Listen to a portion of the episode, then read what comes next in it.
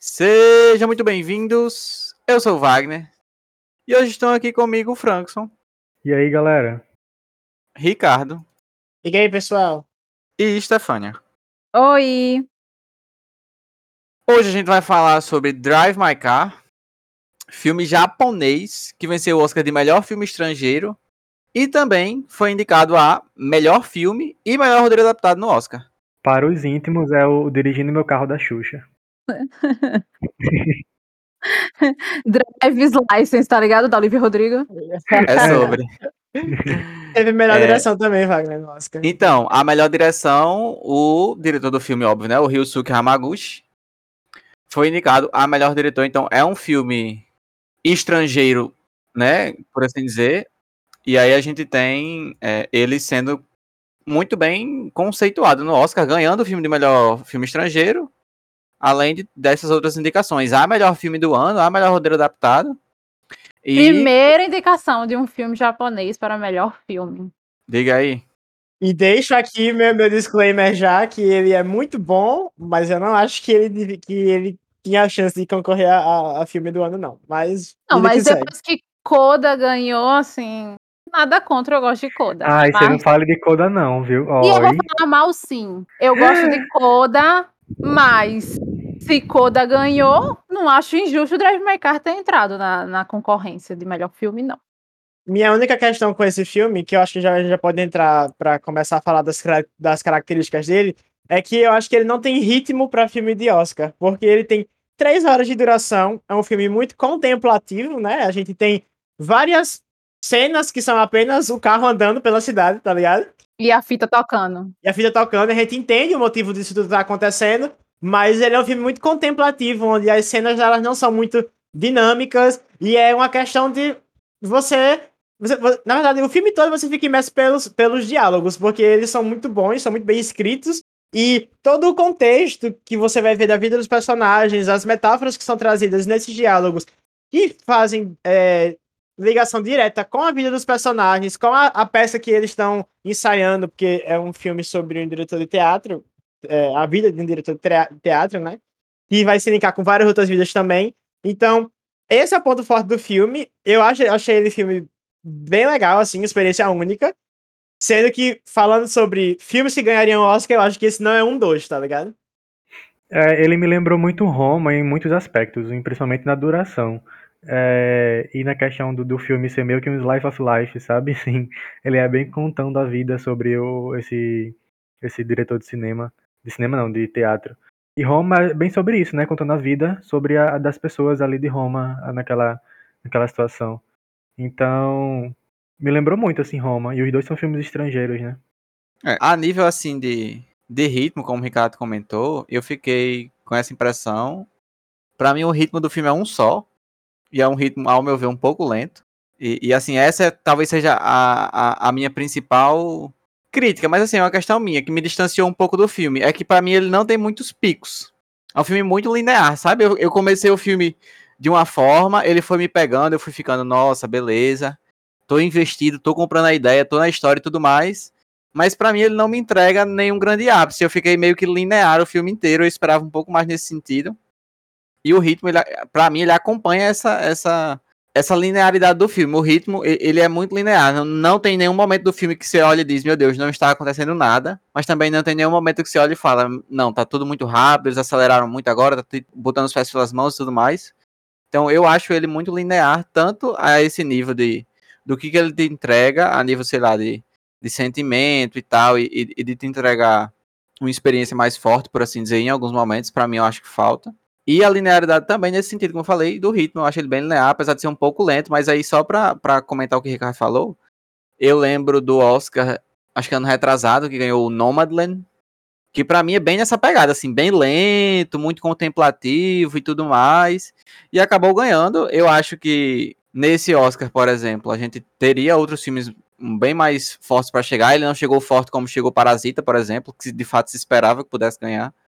Mas eu acho que, como o Stefan falou, uma indicação válida.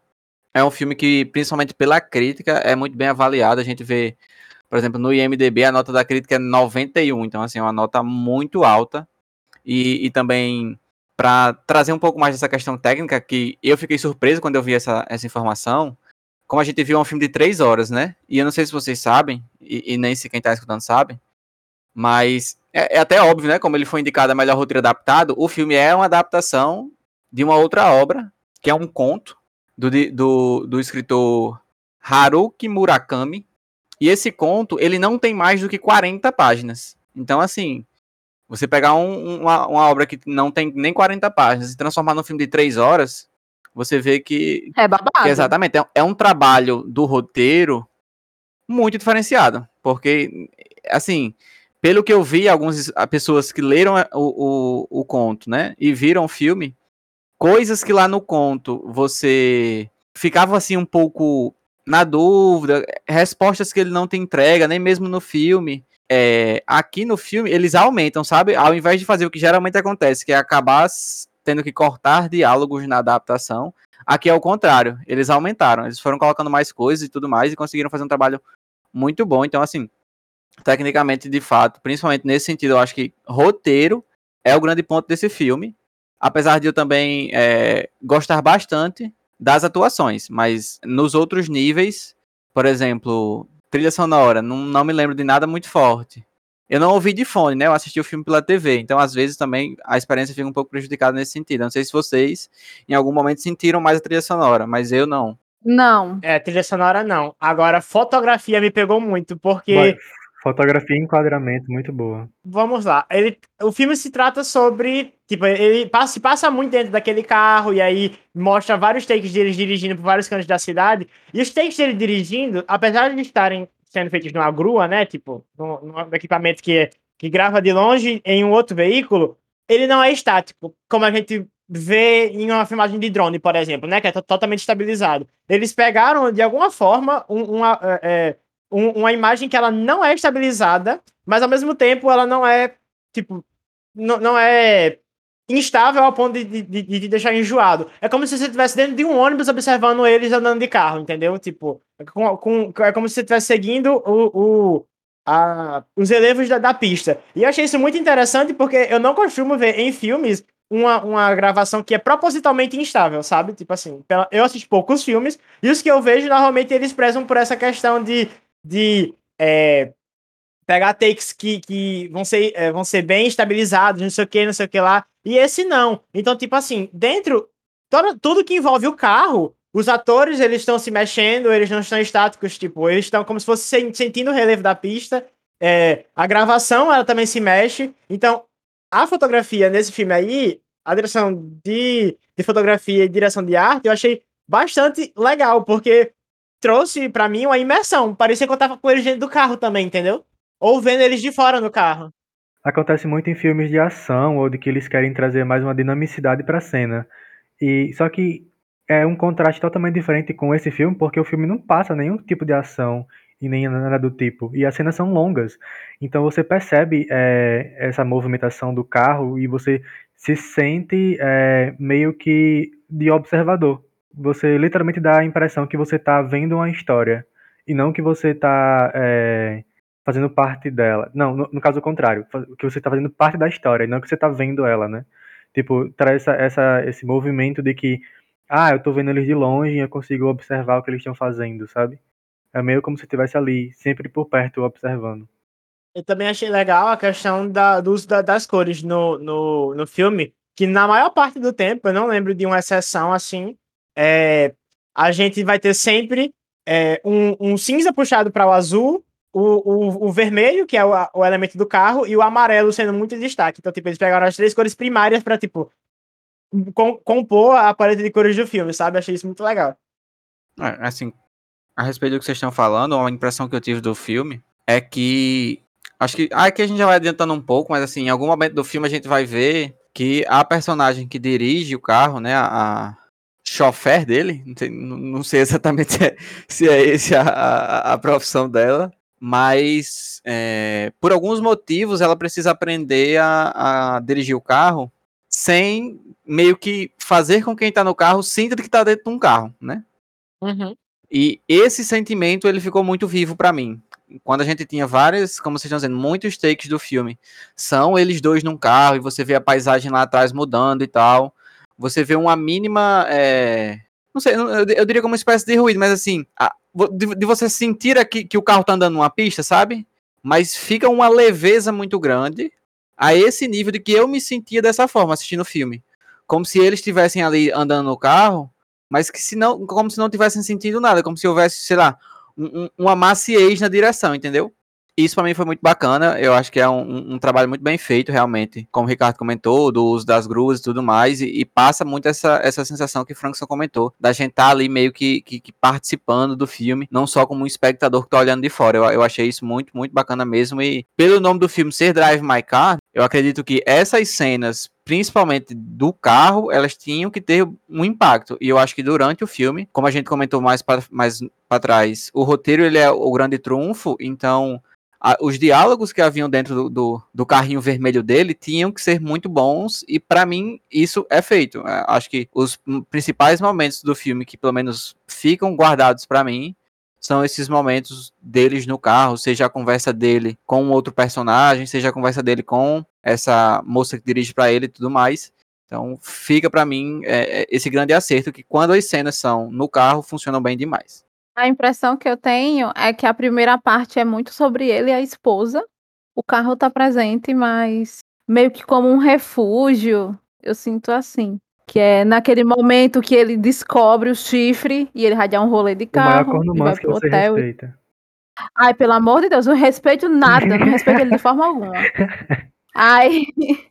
E no, na segunda parte do filme acaba sendo tipo só o carro, ele já não tem mais a esposa. E, e, o carro é como se fosse o mundinho dele, talvez a casa dele. Trazendo casa não como o lugar que você mora, mas o lugar que você se sente bem, se sente seguro. E eu acho que é por causa disso que ele se sente invadido. Não sei se é a melhor palavra para se usar, mas ele se sente invadido quando propõe para ele que outra pessoa tem que dirigir o carro dele, não ele. Sendo que no carro dele, ele gosta de dirigir do jeitinho dele, ele gosta de ouvir lá a fita dele, meio creepy, mas enfim.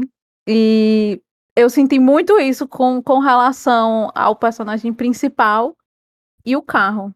É, com, como a Stefania comentou, esse filme é como se tivesse uma introdução, que são os 40 primeiros minutos. Inclusive vem a, a, os créditos, né, depois desse, desse momento. Que para mim foi bem interessante. Que eu fiquei tipo, no final do filme, e aí não tem crédito não nesse filme? Que danado é? Que eu achei que fosse ter tanto aqueles créditos que depois de 40 minutos de tela aparecem, como se fosse ter depois no final, mas não tem, enfim. É, eu falei a mesma coisa pra Ricardo quando eu e Ricardo assistiu juntos. Aí quando começou a subir os créditos, assim, hoje o filme terminou, eu até mexi o mouse assim pra ver e tava nos 40 primeiros minutos do filme. Eu, que estranho. Pois é. E assim, essa primeira introdução ela é muito interessante para, eu acho que principalmente trazer pra gente, como o nome tá dizendo, uma introdução a respeito do personagem principal, que é o Kafuku, Ryusuke Kafuku, que nesse momento do filme a gente vê que ele é, é um, um, uma espécie de, de, diretor, né, de teatro e tudo mais, e que também atua, e que tá num relacionamento com uma mulher que meio que, pelo menos pra mim a impressão que ficou era que no início, não sei se vocês entenderam dessa forma, mas eu entendi dessa forma no início, óbvio que depois essa impressão muda. Que as peças dele seriam meio que o que ela conta para ele enquanto eles estão transando, e aí ele vai lá e faz a peça, entendeu? Mas depois a gente vê que não é isso. E que na verdade isso que ela conta para ele é... são, óbvio, roteiros que ela faz, mas que aparentemente só consegue fazer enquanto transa, o que é muito aleatório. Eu achei isso muito estranho. Mas quem sou eu, né? Pra, pra, sair julgando as pessoas, mas é bem estranho.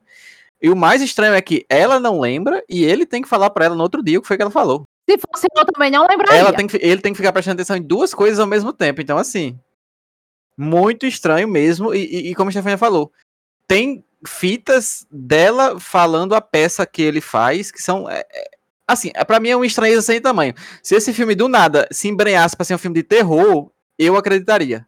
Porque tem muita coisa estranha, mas não é.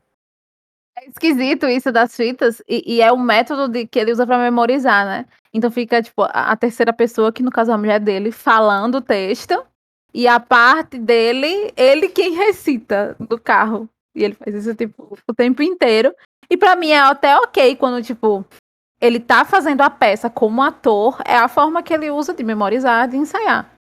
Mas depois que a mulher dele morre, que eventualmente acaba acontecendo, e ele já não tá mais fazendo a peça, por que, que ele continua ouvindo essas fitas e recitando a fala dele? Eu acho muito esquisita. E, e, e ao mesmo tempo, eu sinto que ele não se conecta com essa peça direito. É uma coisa que vão trazendo mais na frente, tipo, os atores agora, ele como diretor da peça, é, escalando um elenco, colocando eles para ler e memorizar e etc. O pessoal reclama, a gente tá só lendo, meio robótico. Eu sinto que ele não se conecta como deveria com a peça, mas ele só consegue se conectar no fim do filme. Já eu Pra mim, discordo é o de você. contrário. Pra mim é o Pra contrário. mim- Ele deixou de fazer a- o ator principal porque chegou um momento em que ele, é, tipo, sentiu Se tanto a, no a- ator, a- no a ator. peça que ele não conseguiu voltar pro personagem e aí tem aquele improviso lá do outro cara, né? Que, que, que acontece no É. começo do filme. Esse é o motivo pelo qual ele fala, de, ele fala até, ele fala até para os produtores da peça. Eu não posso fazer isso, me dê mais alguns dias pra pensarmos em alguma coisa. E aí, tipo, depois de todo aquele rolê que acontece no final do filme, de ele é, é, entender o propósito da vida dele e por que, que ele quer, quer, que quer permanecer vivo e etc., é que ele volta a fazer a peça. Mas ele tava ali no momento de eu não posso fazer isso novamente porque eu sinto demais isso daqui. É como se fosse. é, é, e ele passou a sentir mais. Eu, eu, eu, eu, eu, eu Depois que a depois mulher, que a mulher morre, exatamente. É, Eu, eu tô muito com França na ideia de que, tipo, ele se colocou no lugar do personagem. E aí é como se ele tivesse é, é, vivendo ele próprio, tá ligado? E aí eu acho que isso é muito pesado pra ele, entendeu? Eu sinto que ele se conecta real com a peça na cena final. Que a, Não, pra mim a ali ele Sônia, se eu supera. não me engano, é a Sônia. É Sônia, É né? O nome do Sônia. personagem. Que ela, ela fala que ela tem aquele monólogo muito bonito dela falando sobre a vida e como eles sofrem e como seria após vida, eles conversando com Deus e tal. Explicando que eles sofreram, mas viveram, enfim. E aí, naquele momento, existe uma superação dele, e aí eu sinto que ele se conecta com aquela fala da peça. Então, tipo, pra mim, ele não tava. Se ele tava conectado só com o sofrimento e, e a dor do tio Vando. É tio Vando, né? O nome do personagem? É, tio Vanda, Valdo, Vânia. Vânia, não? Vânia. Vânia. É Vânia. Eu achei isso Vânia, muito engraçado. É tio o Vânia. nome do cara ser Vânia. E, tipo, é mulher, nome de mulher, por isso que eu tentei deixar masculino sem querer, mas enfim. Aí, o tio Vânia, tipo, parece. Se ele tava conectado, ele tava conectado só com o sofrimento. A parte da superação do personagem ele não tava. E eu sinto que ele se conecta com a peça e com essa parte da superação. Nesse monólogo maravilhoso da, da tia Sônia. Esse nome aí tá certo, eu sei que é Sônia.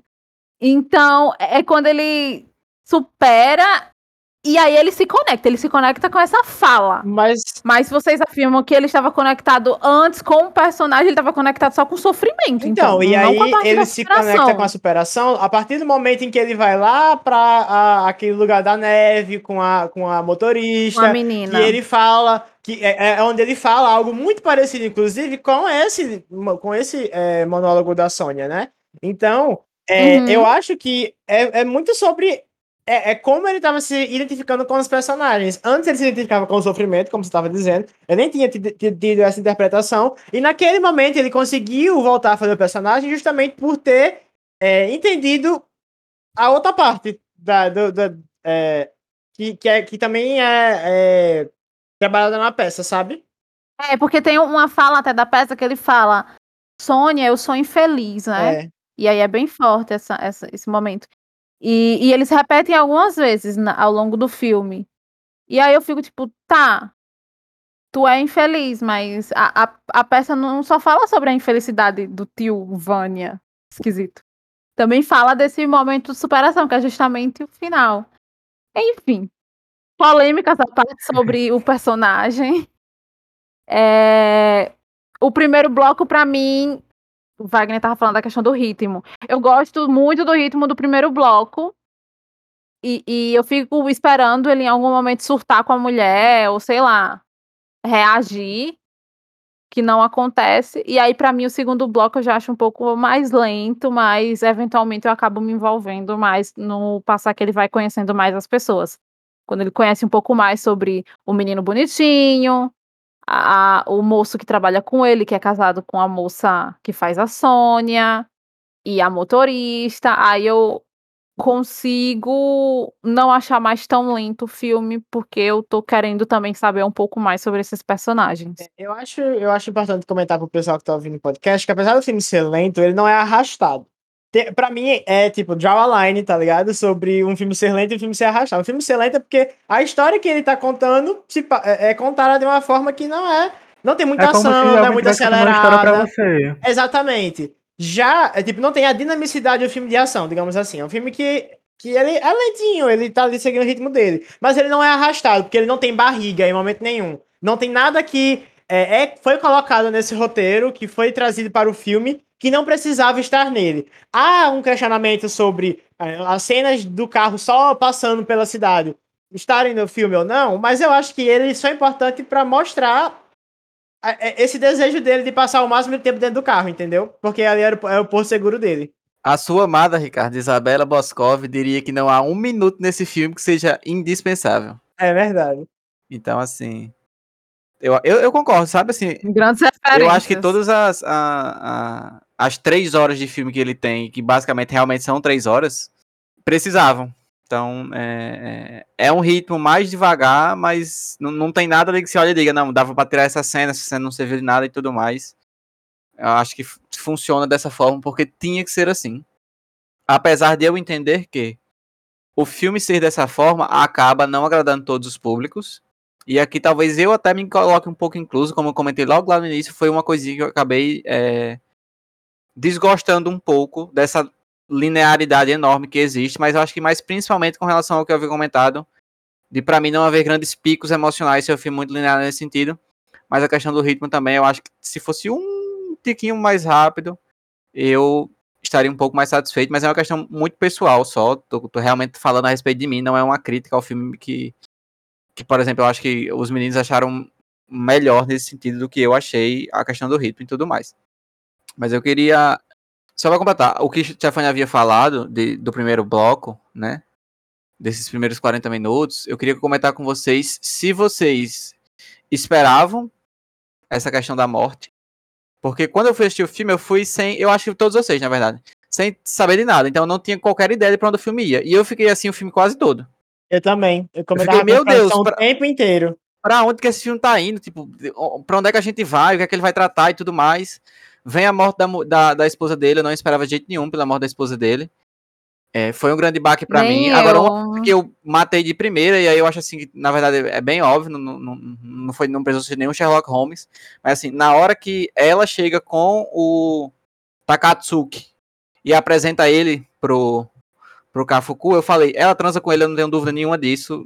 Já naquela cena eu já sabia. Não. Eu também. Então, assim, não. Eu senti. Hum, fiquei com a pulga atrás da orelha, mas eu vou dar um voto de confiança pra ela.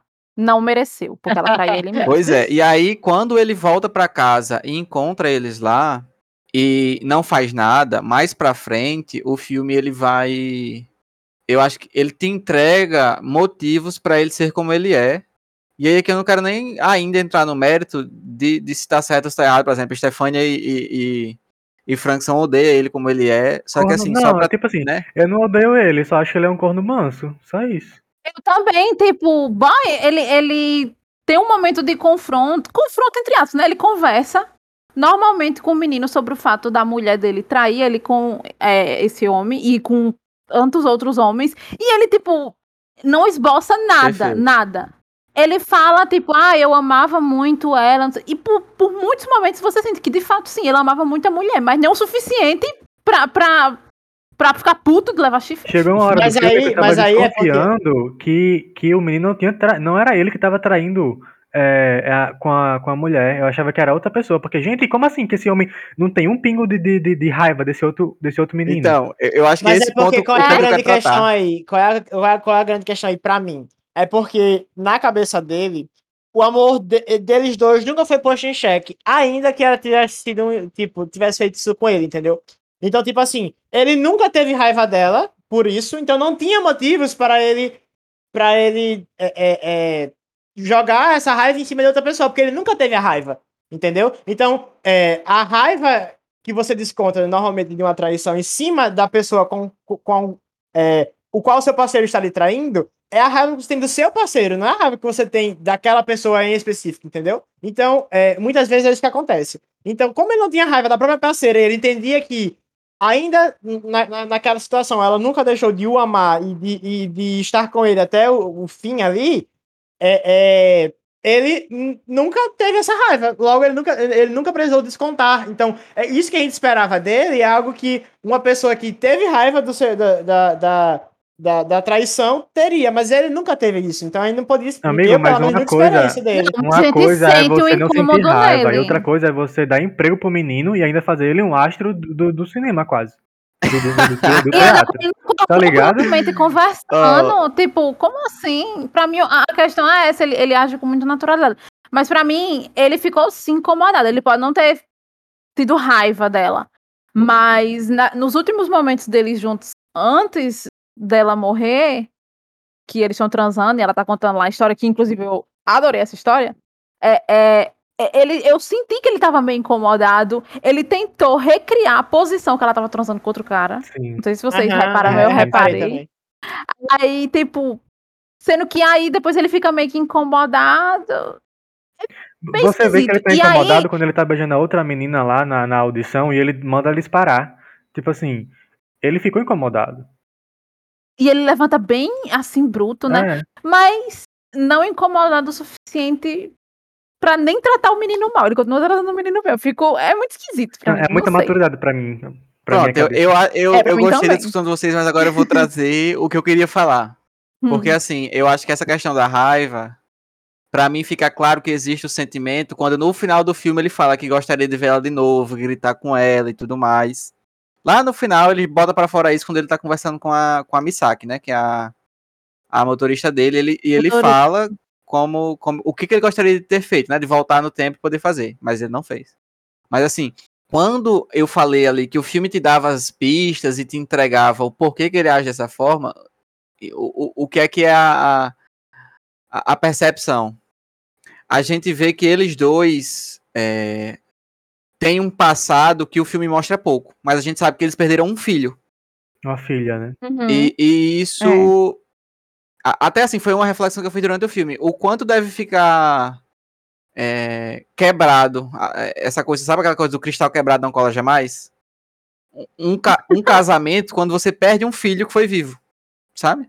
E, e, era o único filho deles. A filha, no caso, né? Enfim. E a impressão que passa é que depois disso, o casamento ele começa a desandar, depois da perda dessa, dessa menina. E, e foi uma escolha dela não ter mais filhos. Né? Justamente. Né? E você vê que, que durante o, o filme, o Kafuku, Kafuku, enfim, é, foge, como vocês apontaram aí muito bem, dos conflitos. Então ele não entra em conflito com, com o, o rapaz que ele viu na casa dele, transando com a mulher dele. Ele não entra em conflito com esse cara na, no, na, ali ainda na introdução, quando a mulher dele fala, ah, quando você voltar para casa hoje a gente pode conversar, ele fala, ó, oh, claro, por que você ainda pergunta? E ele demora mais para voltar para casa do que o normal, fica andando de carro pela cidade, justamente para fugir do conflito.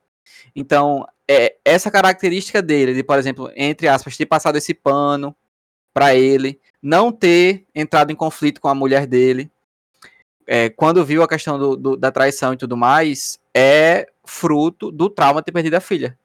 Porque a impressão que passa é que hum. houve um conflito muito grande, principalmente talvez dele com ele mesmo, após a perda da filha. E a partir dali ele entrou numa espécie de, de, de, de estado em que ele quer fugir de conflitos a qualquer custo. Então, eu entendo ele agir como ele entende, justamente por causa do que, que aconteceu com ele.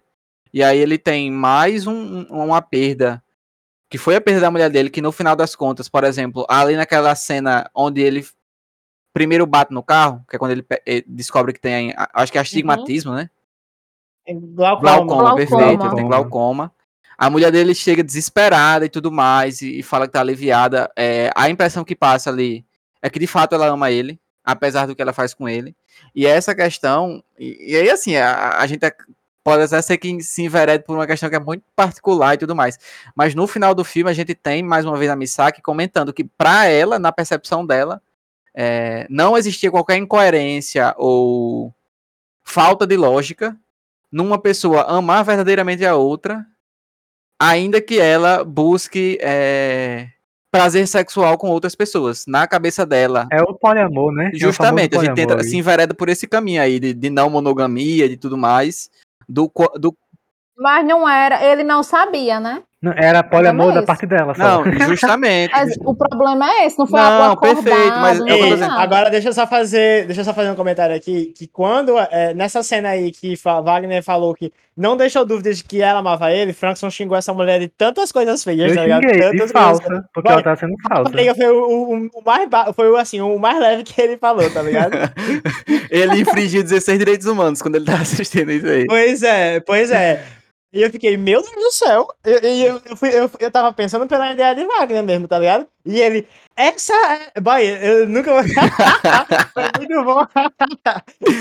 ai, ai. Mas, eu, mas assim, eu, eu acho que esse ponto ele é, ele é trazido novamente quando a Misaki conta a respeito da vida dela. Do que, que ela passou, do quanto ela apanhava da mãe. E, e aquilo que eu comentei logo no início, né? No, no, de ela ter que aprender a dirigir sem fazer nenhuma espécie de, de ruído no carro, por assim dizer. Ruído que eu digo assim, ruído de pista, por assim dizer, né? Enfim. De... Dirigir suave. E nem movimentar muito, tipo. Tem que ser uma direção muito, muito suave. Brusco, exatamente. Acelerar, é muito tá dizendo. E aí ela passou por muitos traumas com a mãe dela. E aí lá pro final do filme ela revela que, na verdade, a mãe dela também tinha uma questão de dupla personalidade. E, e tinha essa outra mulher que aparecia depois que a mãe dela agredia ela e tudo mais. E essa outra mulher aí já era o contrário, tratava ela muito bem. E ela via que era a forma que a mãe dela, de alguma forma, conseguia passar para ela o carinho, o, o, amor e tudo mais, apesar de ser muito contraditório. E aí, tendo conhecido essa questão da mãe dela, para ela faz sentido o que a mulher do, do, do Kafku, né, a Otto, fazia. Assim, eu precisaria de, de pelo menos seis meses em retiro espiritual para refletir sobre isso, se faz sentido na minha cabeça ou não. Que é muito contraintuitivo. Tanto a questão de como a mãe dela tratava ela, como a questão da Otto. É, e aí, como eu tô falando, né? Se você for talvez conversar com uma pessoa é, não monogâmica, dessas que, tipo, super defende, ah, a monogamia é uma instituição falida, não sei o que, esses dias aí com, com a traição do, do WhatsApp com a Rihanna e tudo mais. Rihanna, né? Entrou um pouco em discussão essa questão do, do, do quanto a monogamia funciona ou não.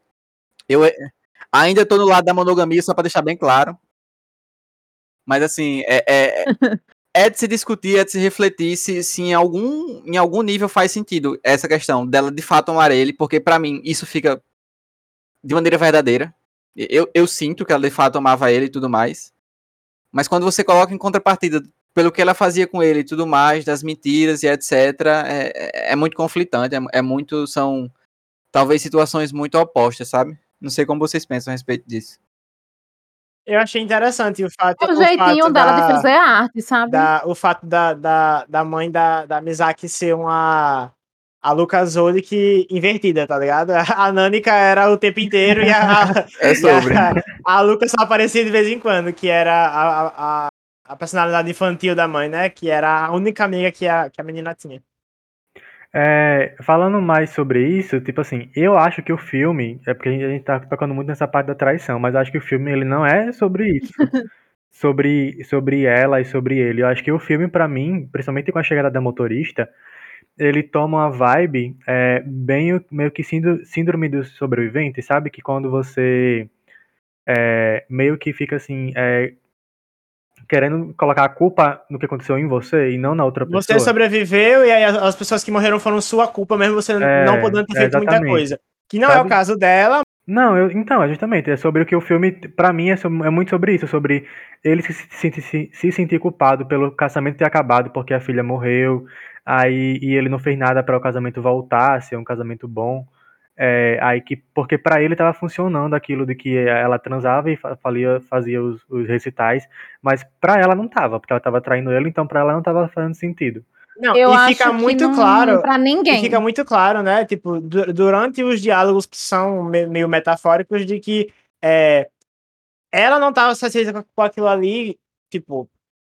E, e o, o próprio roteiro fala isso pra gente, né? Não é algo que a gente tá inferindo. A- a- a- quando ela narra aquela história para a outra pessoa que, que não era o seu próprio marido, e eu imagino que ela narrou completa para outra pessoa que não ele, porque ele deixou de dizer para ela no outro dia o que, o que ela tinha falado, é, já mostra que ali ela já tava muito satisfeita, sabe? Exatamente. Pra mim, é porque assim, a gente acaba trazendo muito a outro, porque pelo menos, na minha opinião, ela é um personagem muito forte no filme. É- ela morreu 40 minutos do filme e a gente tá falando um tempão dela. Essa mulher é magnífica. Assim, a atriz que fez a personagem acaba sendo um personagem muito forte. Mas com relação ao filme, pra mim o filme é sobre luto. Pra É mim também. sobre um casal que não soube aceitar o luto da filha e que o casamento desandou. Um, um marido que não consegue aceitar que a mulher morreu. Uma filha que teve um- uma relação narcisista e abusiva com a mãe e não aceitou bem a morte, se sente culpada pela morte por N razões. O menino, o Tatsuki, não sei o nome. O menino bonitinho que, transudo, que também é o transudo. Que também reflete muito sobre a morte da, da Otto e, e- e se questiona se ele era apaixonado por ela. A gente sente que ele também não tá sabendo lidar muito bem com o fato dela ter morrido. É, então, tipo, pra mim tudo é sobre síndrome do, do sobrevivente. As pessoas que sobreviveram. Então, pra mim é muito mais sobre luto. Sobre como aceitar o fim de, da vida de uma pessoa que te marcou de alguma forma. Porque, tipo, querendo ou não, ela era apenas a, a mulher que, ia, que ele ia trabalhar, né? A roteirista lá da peça que mas, ele ia o- mas fazer. a síndrome do menino. sobrevivente é quando o luto é cheio de culpa, que é exatamente sobre isso. Mas é luto porque, vem é, mas é culpa. porque É. é, o, o, que, o que eu acho que o Jefferson está querendo dizer é que você está trazendo um viés muito específico de um contexto geral do filme que é luta, entendeu? Tipo assim, Sim. é, é, é, e eu acho que você ficou com essa impressão porque ele fala lá naquele, naquele, diálogo, naquele diálogo que ele tem na neve, né, com, com ela, com a Mizaki, ele que fala é o personagem principal A motorista. que ele fala: é, nós precisamos sobreviver, nós precisamos continuar vivendo, não sei o que, é isso que a gente precisa fazer. Tem todo aquele diálogo ali. Amigo, falando não sobre só por isso, mas vida, o tá filme ligado? inteiro é sobre culpa, é sobre a culpa. Fan mesmo falou que o filme inteiro eles estão se sentindo culpados pelo que eles poderiam ter feito diferente, ou o que eles se sentem culpados por, por, por tal morte, ou por tal coisa que eles fez. E isso é questão do síndrome Ou deixou de sobrevivente. fazer. É, tipo, não, não foi só por essa cena em específico. Foi pelo filme inteiro. Pra mim, é sobre isso. É, eu assistindo fiquei com a impressão de que era. E aí eu acho que a gente tá falando talvez a mesma coisa com nomes diferentes. Mas assim, de. Um filme a respeito de superar traumas, sabe? Você vai ter traumas, por exemplo, como o caso do protagonista, da perda da filha, da perda da esposa, talvez até da. Da perda da, da confiança que ele tem em si mesmo. Principalmente nessa questão de, dele achar que talvez se ele tivesse agido de maneira diferente, a mulher dele não teria morrido. Você vai ter lá o, o coadjuvante. Eu acho que é bom a gente entrar agora nesse tema dos coadjuvantes, porque tem muitos coadjuvantes bem interessantes. Que é o Takatsuki. Que na verdade aí não é o. O pessoal chama de comedor de esposas. É, também Rei de dela. alguma forma, né, é, sente a perda dela, e aí você vê que no, no, no nível dele, eu imagino que estejam conectadas de alguma forma essas coisas, mas ele é uma pessoa que guarda uma raiva muito grande, quando em alguns momentos do filme você vê que. Aí assim, é, é- é uma das poucas coisas, inclusive, que eu acho até estranhas.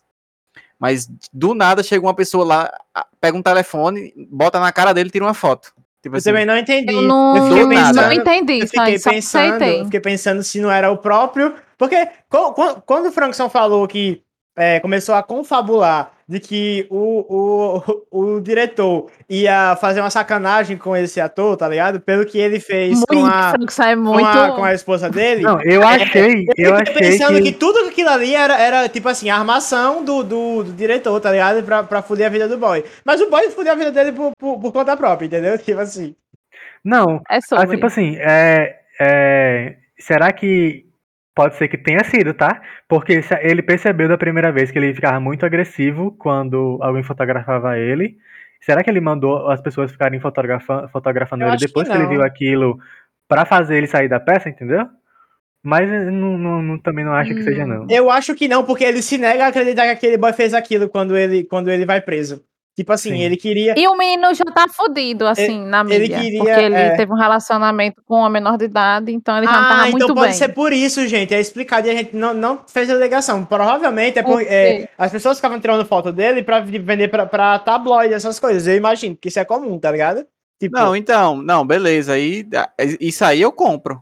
O que eu não compro é, tipo, ele tá lá na rua, como eu tô dizendo, chega uma pessoa que fica a 3 metros de distância dele, pega um telefone e fica batendo foto, tipo assim. E, E com fosse som ligado, tá ligado? Exatamente, se fosse escondido, aquela O coisa flash. profissional, uma câmera e tudo mais, beleza. Mas, cara, isso aí eu achei, tipo, um- ah, tô com preguiça de, de fazer uma cena de alguém tirando uma foto dele. Aí fez isso, a impressão que eu tenho é essa. mas assim, tá- não fiquei, não. É, fi- fi- fica um pouco escrachado, mas também. ah, o, o ponto não é esse, o ponto é. Pra mim faz sentido que esse, esses, esse trauma dele é, reflita na pessoa que ele é agora. Então, como o Stefania comentou, ele acaba é, sendo queimado na mídia por ter se relacionado com uma menina de menor. A gente tem ele agredindo as pessoas. Ele agride uma pessoa ao ponto de que a pessoa morre. A polícia vai prender ele e ele tá tipo com a cara de psicopata, dizendo realmente fui eu quem fiz isso. O Ezra E- e- Miller da- Nossa, do filme dele. e vai tá preso.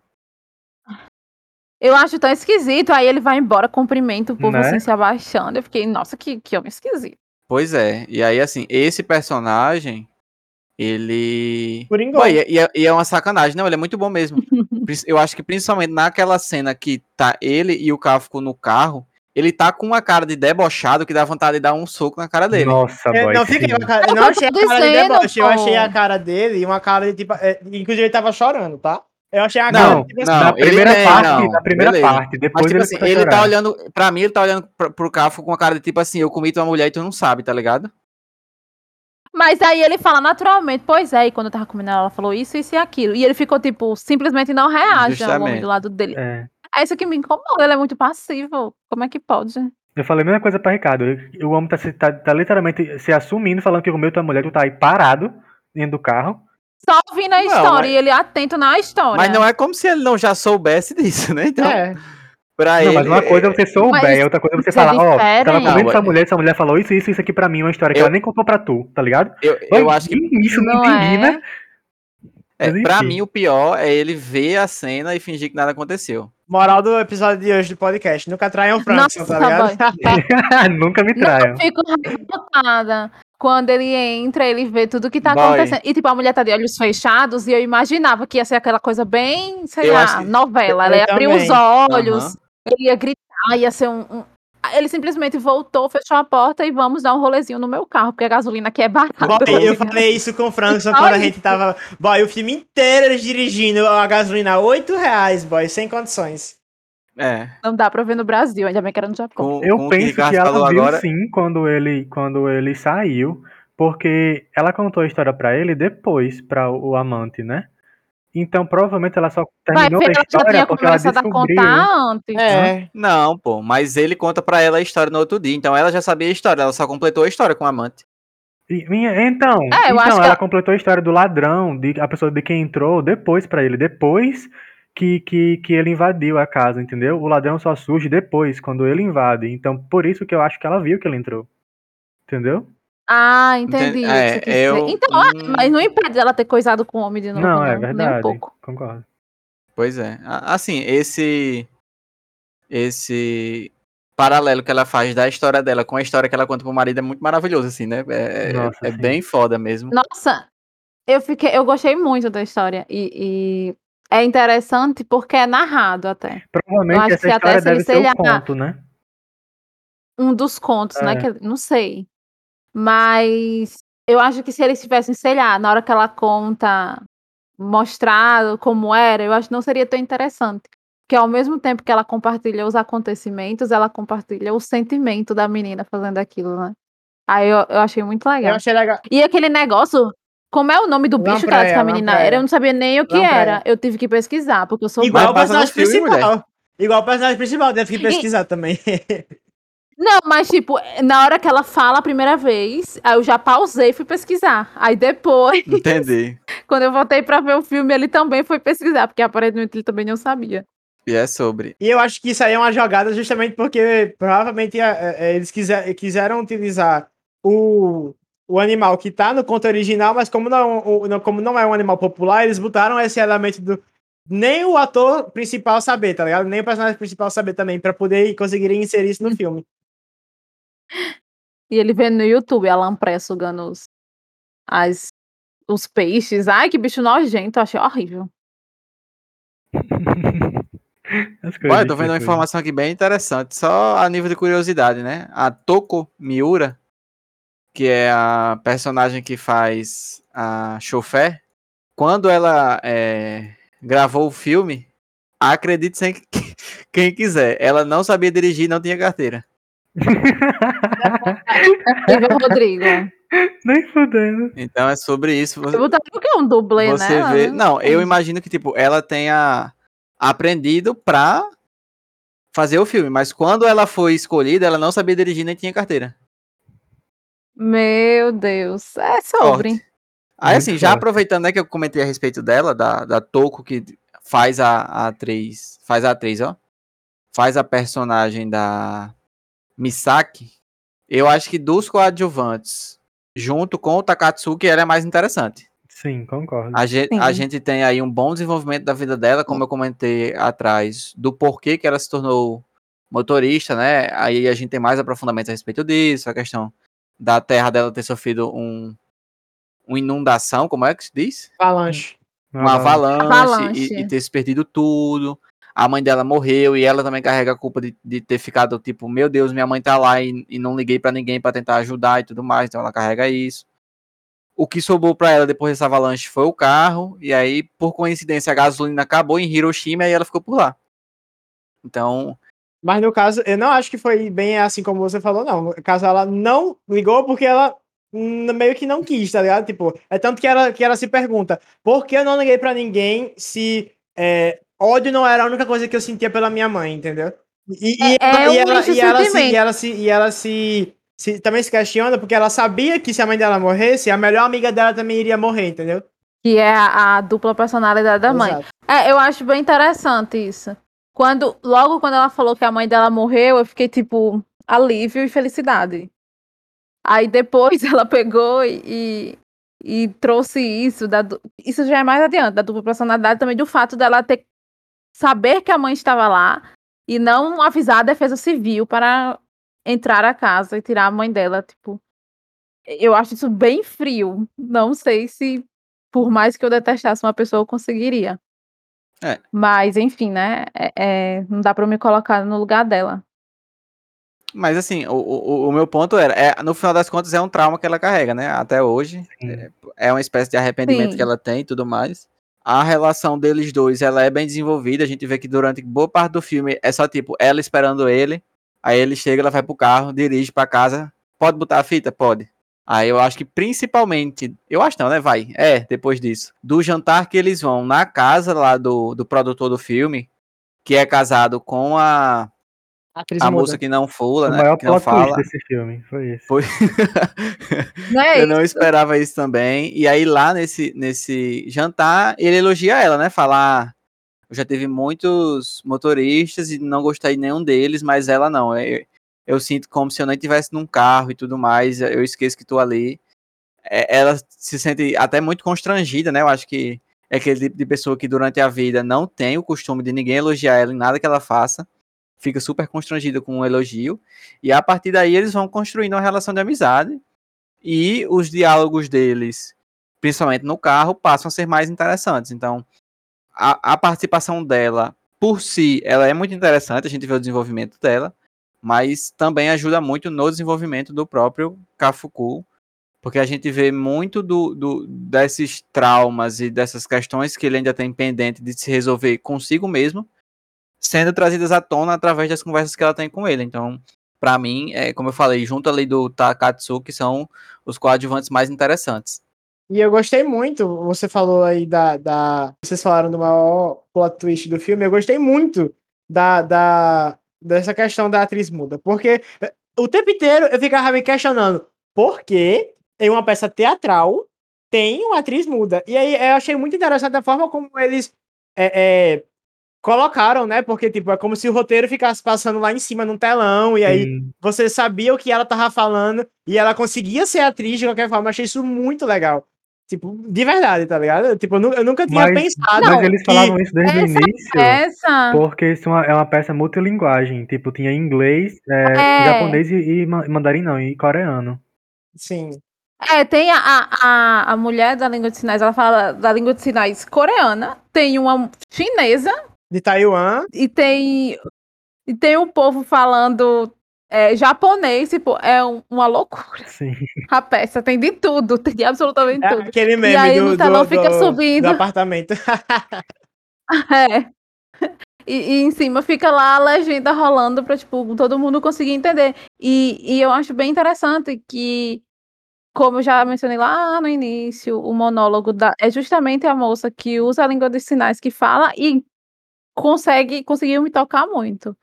Não tem som, é só a gente observando os movimentos dela. E é uma cena E enorme, ela né? abraçada.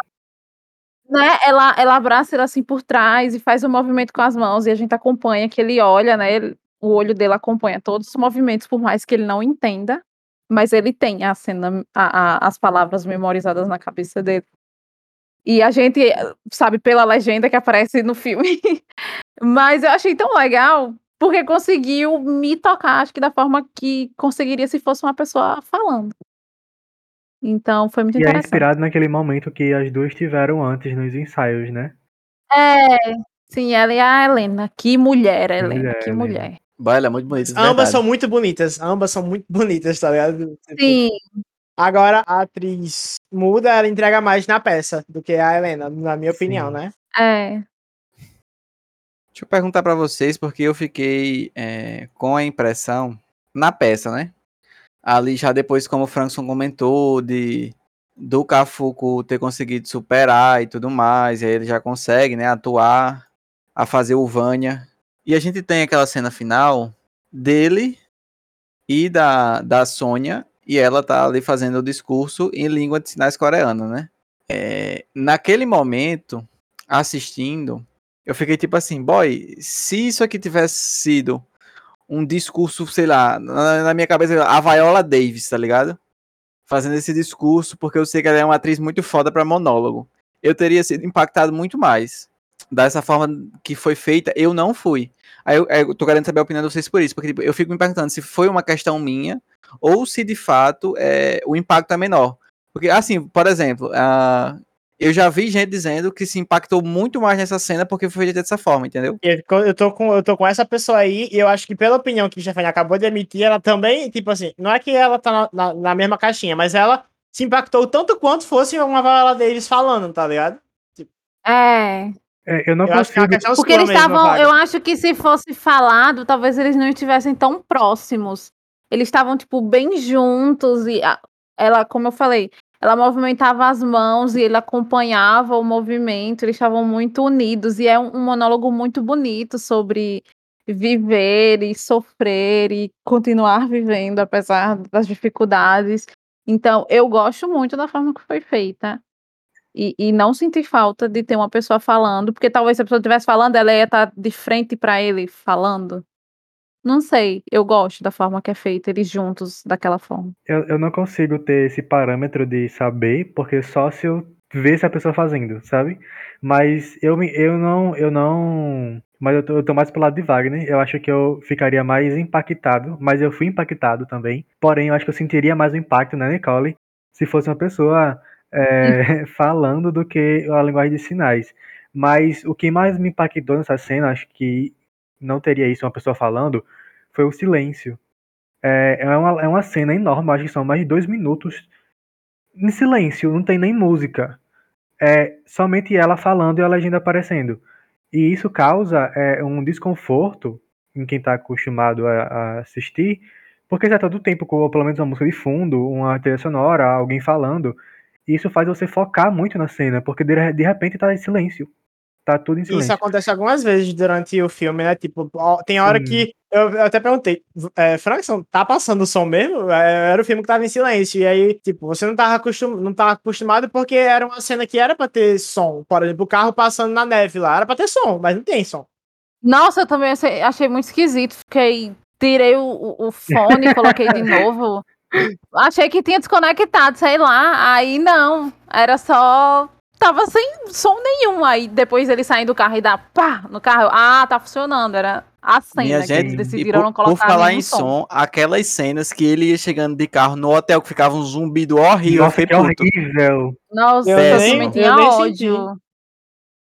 Não, na, ga- na garagem da Da casa dele casa. também, Ricardo. É. Não sentia, Quando ele não- chegava não lá- ia, Tipo, pra mim. Nossa, não é pois que eu eu não ficava ouvi, é que eu não me importei com, com essa questão. Ah, tá, entendi. Pra mim, Nossa, eu odiei. Pra mim era o som, era o som do pensamento dele querendo subir pra casa, tipo, a mente dele entra- entrando em colapso antes dele entrar em casa, sabe? Nossa, Frankson. As teorias de É Frankson. sobre. É assim. Né? Eu não, eu só achei que era um som irritante Ele mesmo da ser garagem. físico, Frankson? Você vai ficar criando tanta Pois teoria é. assim. Foi uma impressão que eu tive, porque isso acontecia dentro do. do antes, dele, de- antes dele subir pra casa. E a casa era um local meio que estranho pra ele já, né? Depois que ele viu a traição. Então, pra mim, eu achava que era isso. Tipo, ah, os pensamentos dele, tipo, ele, enfim. Como tava a cabeça dele, né, naquele momento. É sobre. Vamos aproveitar então para comentar um pouquinho do ponto final. Que, por exemplo, eu não sei se todo mundo percebeu, mas aí eu acredito que sim. Que a cena final do filme, ela não é mais no Japão, é na Coreia, né? Eu Eu fiquei, não com, eu percebi, fiquei não. com, com Eu essa só- eu- impressão. eu- O Ricardo também comentou. Ele não tava mais comentou, em... Ricardo, do Hyundai, pô. Mas eu achava que era por outro motivo, porque eu fiquei pensando, caramba, pô, só tem Hyundai nesse, só tem Hyundai nesse lugar, é tipo, o pessoal agora só compra Hyundai no Japão, é? Aí Frankson, fa- Frankson meteu essa. Não, pô, eles devem importar, tem aqui no Brasil. pois é. A cena final do filme ela é na Coreia e não é no. Japão. A, a Misaki, ela fala coreano na cena, ela não, ela não fala japonês. E justamente isso que vocês comentaram, o estacionamento só tem Hyundai e o carrinho vermelho. Que se vocês E- prestarem os- atenção, os carros Eu- são preto e branco, tipo assim, cinza, são só, só tem aquele carro vermelho. Eu achei isso muito legal, velho. Pronto, E se vocês prestarem atenção, não é o mesmo carro. A placa é diferente. Vocês prestaram atenção. Eu prestei Não. atenção nisso. É. Tipo, Nossa, essa daí aí eu prestei, ah, eu prestei assim, logo. tá assim que eu olhei a placa, eu disse, beleza. Eu, porque eu fiquei pensando, nossa, será se ele morreu e deixou o carro pra ela? Será que ficou o carro É, pra Eu ela? algum imaginei que eles tinham casado. Eu Aí, mas imaginei aí- que ele tinha dado o carro pra ela, ponto, Menina, ele Como tem pra é, ela como se como fosse se uma fosse uma filha. filha. Até porque ela tinha a idade que a filha dele teria se tivesse viva. Não, perfeito, mas eu É. achei esquisito. Eu achei esquisito ela dirigindo, ele não tava no carro, tinha um cachorro. Justamente. Aí eu fiquei, nossa, será que eles casaram, Não, e eu adotaram um cachorro, que coisa era assim? cachorro Eu- da, da, eu da família que tem a, a surda, entendeu? É, parecia, né? Bom, É. Depois agora o filme Eu tem outra roupagem no final pra mim. Tipo assim, Não, é, então. é, pra mim ela superou e conseguiu viver, graças a Deus. Perfeito. Não, mas é, é isso mesmo. Ricardo. É isso mesmo. Sabe por quê? Lembra do que. Eu acho que a gente tava falando isso antes de começar a gravar, mas a gente traz pra cá. Que Frankson falou que você não percebeu que ela tinha uma cicatriz. Ela tirou a Pronto. cicatriz. Pronto, nessa cena ela não tá mais com a cicatriz. Então, Justo. a, a, a mensagem percebi. que o filme passa é essa: é que ela superou, já não tem mais essas cicatrizes, por exemplo, tá vivendo bem na Coreia e tudo mais. Então, que ela realmente conseguiu dar a volta por cima, entendeu? Que, que agora está vivendo bem. Assim como o homem também, O né? Cafuku. É verdade. E, e a- e a, e a forma como ele demonstrou ter superado foi fazendo a peça, né? Que ele era o, a- o grande impedimento Sim. dele por causa dos traumas que ele tinha. Então agora realmente faz total sentido, porque a, a parte dele acaba com, a, com, com, é, a peça acabando, e a dela é mostrada posteriormente. Inclusive tem uma parte que fica tudo preto e se fica acabar o filme, aí não acabou. Aí aparece ela é, na Coreia, faz total sentido. Ficou. Agora faz muito mais sentido o final do filme pra mim. Eu não tinha percebido É, nada disso que você Perfeito, trouxe, exatamente. E aí, assim, é, só também a nível de curiosidade, por exemplo, a- eu imagino que as locações pudessem ser trocadas. Eu não sei como é que seria isso, mas vendo aqui uma curiosidade do filme, originalmente ele era programado, né, pensado para ser gravado em Busan, na Coreia do Sul. Uhum. Mas por questões do Covid, ele foi gravado então em, Hiroshima.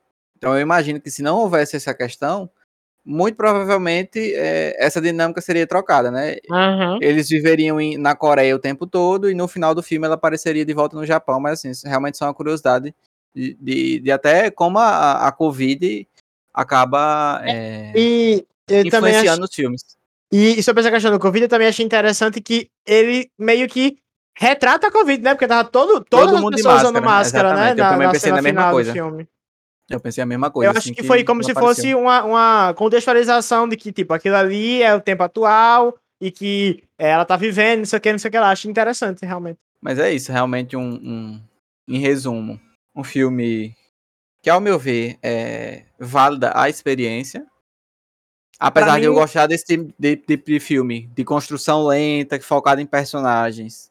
Como eu já comentei, realmente, só para né, fazer um, um- um resumo da minha impressão do filme, fico um pouco é, desgostoso com, com essa questão de que, para mim, falta um pouco, principalmente na questão dramática, a, a nível do, do quanto me impactou, não me impactou o quanto eu gostaria. Mas, fora isso, assim, vale realmente muita experiência. Um filme que vai entrando aos poucos, você vai se conectando aos poucos com os personagens. Fica muito essa, por assim dizer, essa neva de meu Deus, para onde é que esse filme vai, pelo amor de Deus, e, e em alguns momentos ele consegue te jogar para entender um personagem, para entender outro, vai desenvolvendo, ele consegue fazer você ter raiva de uns, gostar de outros e tudo mais. Então, assim, é um filme que conversa muito com quem assiste. Pelo, menos para mim, o que fica é isso. Pra mim, é um dos, é um dos Também filmes que eu Wagner. fiquei ansioso para assistir. No na primeira uma hora dele, eu fiquei. Não estou entendendo muito pra onde vai, não estou curtindo tanta vibe. E eu terminei o filme com a mesma sensação de, de, que, de, de que quando eu, eu olhei pra ele e quis assistir. É um filme interessante, eu, eu gostei muito, eu reassistiria. Todavia, minha ansiedade não deixa eu assistir sozinho, então vou ter que arranjar outra pessoa para passar três horas comigo assistindo o filme.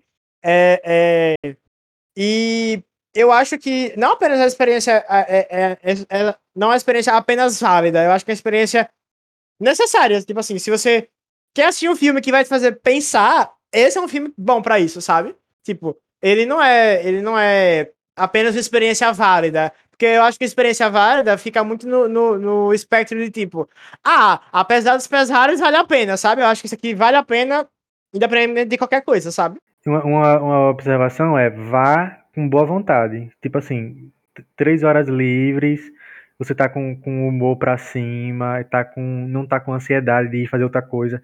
Porque se você for assistir pensando em outra coisa, você vai parar o filme e vai Eu teria coisa. feito a mesma coisa, porque se eu tivesse assistido sozinho, eu não teria assistido. Eu tenho uma coisa com. com de, de não conseguir ver coisas muito longas, porque minha, minha mente se dispersa e não sei o quê.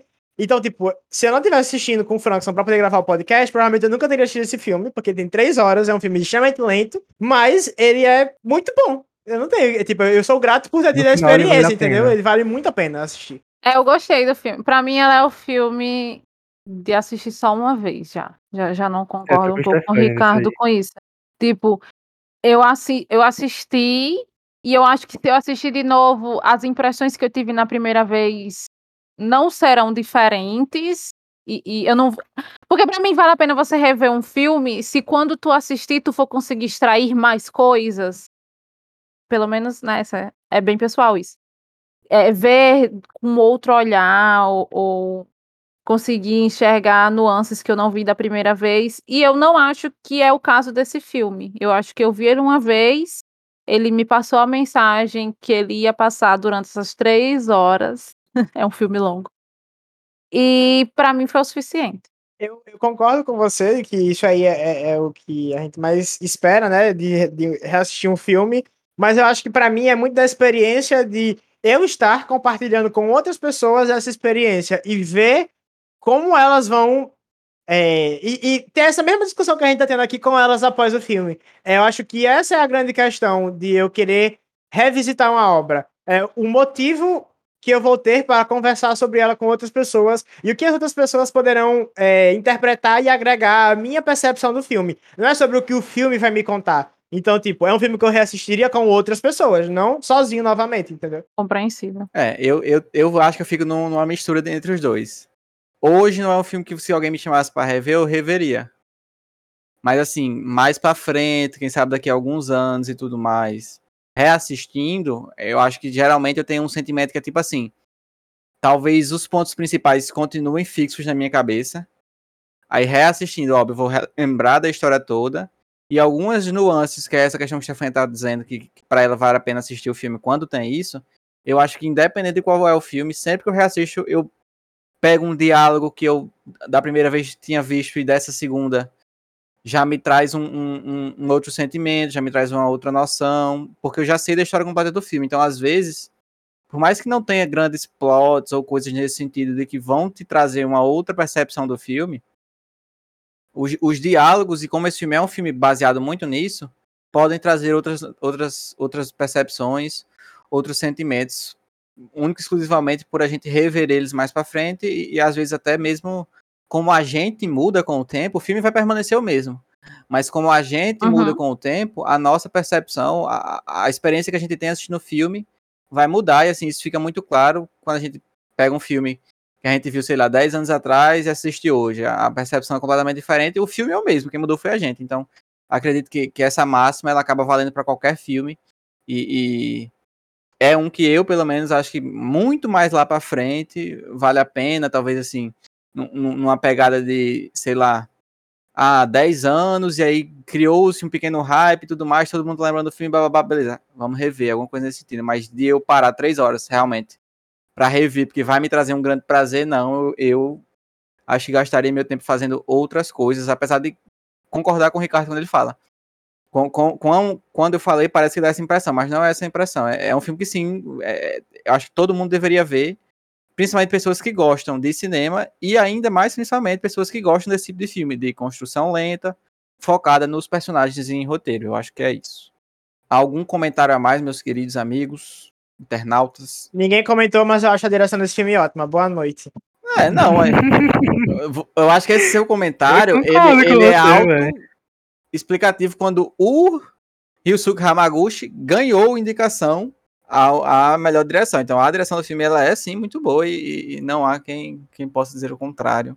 E a aspa forte que eu tenho a agregar é que ele só não é cansativo por causa da direção. Mas aí vamos entrar em um mérito é muito é, pesado. Aí e aí deixe, deixemos para os comentários da, da postagem desse podcast. Vale até um comentário aqui a respeito do, do Hamaguchi, porque ele é um diretor considerado novo, né? Ele é de 78, então vai fazer 44 anos esse ano. E tem um filme dele do ano passado que é bem conhecido, assim, para quem conhece, né? Que é o tal do Roda do Destino. Então, para quem gostou do Drive My Car e quer uma outra pedida do, do, do Hamaguchi, que pelo que eu entendi, né? Tem até uma pegada parecida. Esse Roda do Destino, ele é aquele filme antológico, né? Que ele conta três pequenas histórias. Várias histórias, né? Que não estão ligadas entre si. Então é um filme que tem três pequenas histórias. Uma linha é, Relatos Selvagens, só que lá são seis, né? Que são três. Mas ah, fica a indicação para quem, gosta do, quem gostou do Hamaguchi, gostou do trabalho dele. Acho que é um filme que, que até eu mesmo, em algum momento, é, pretendo assistir. Já bem mais curto, né? São duas horas, um, um padrão. Então acho que é, nesse sentido, um pouco mais acessível para a gente poder dar um pouco aí de, de, de mérito para um cara que, que tem um trabalho excepcional e visibilidade para o cinema japonês, é sobre isso. É, exatamente. E assim, até só agora um, um, um, papo meio nada a ver aqui que a gente já teve fora, só mesmo ah, por besteira. Em alguns momentos do filme eu fico com aquela impressão de que, poxa, os bichos realmente falam igual anime, tá ligado? Não sei se, se, se ficou pra vocês essa impressão, mas pra mim fica um pouco. Sabe? Eu não sei se é realmente só a língua, mas eu acho que até realmente a forma de falar deles e tudo mais. Mas, gente, é, é por causa é, é que é a entonação, igual o alemão falar gritando o tempo inteiro, porque é a forma como a língua é, é a entonação está presente na língua, entendeu? A gente não, que fala línguas latinas tem muito mais nuances do que a forma como essas outras línguas. É, tipo. É, a forma como você tem que pronunciar a palavra já traz essa, essa questão, entendeu? Então, eu acho que é muito pela língua e não pela forma como. algo cultural japonês, entendeu? É tipo a língua que obriga eles a falar assim. Não, justamente. Eu digo isso porque. Não, eu, eu discordo. Tipo assim, eu digo isso assim, no sentido de que às vezes, assistindo anime, a gente pode ficar com a impressão de que tá sendo uma coisa super estilizada no anime, que na verdade eles não falam assim, sabe? Igual acontece com desenhos brasileiros, né? É tipo Hora da tipo Aventura, assim, tipo de coisa. A dublagem brasileira, em, principalmente em filme e animação, parece que eles capricham mais. É muito as palavras muito bem faladas e muito bem bonitas e, e, e usando um tom e talvez uma forma de falar que a gente não usa na vida. Também acontece com algumas animações americanas. A primeira que me vem na minha cabeça é aquela da Prime Video, The Legend of the Vox Machina. Tipo assim, Parece que você tá ouvindo o CD de inglês do cursinho. Então é sobre isso. Finalizando aí mais um podcast. Muito obrigado a, quem escutou até aqui. Espero que vocês tenham gostado. Se você assistiu Drive My Car, traga suas impressões também pra gente. Lá no nosso Instagram. A gente gostaria também de saber o que você achou desse filme, se, se você concorda ou não com algum de nós, se concorda com todos, se discorda de todos, você tem esse direito de ter a sua opinião e a gente quer saber ela. Mais uma vez, obrigado aos meninos que estão aqui, a Estefânia, e até semana que vem para mais um podcast. Tchau, tchau. Valeu, pessoal. Valeu, e galerinha. assistam a recomendação da semana passada, o Fantástico Senhor Raposo. Fazendo aqui o jabá. Eita. Exato, tá mais do que correto. Tchau, tchau, pessoal. Tchau.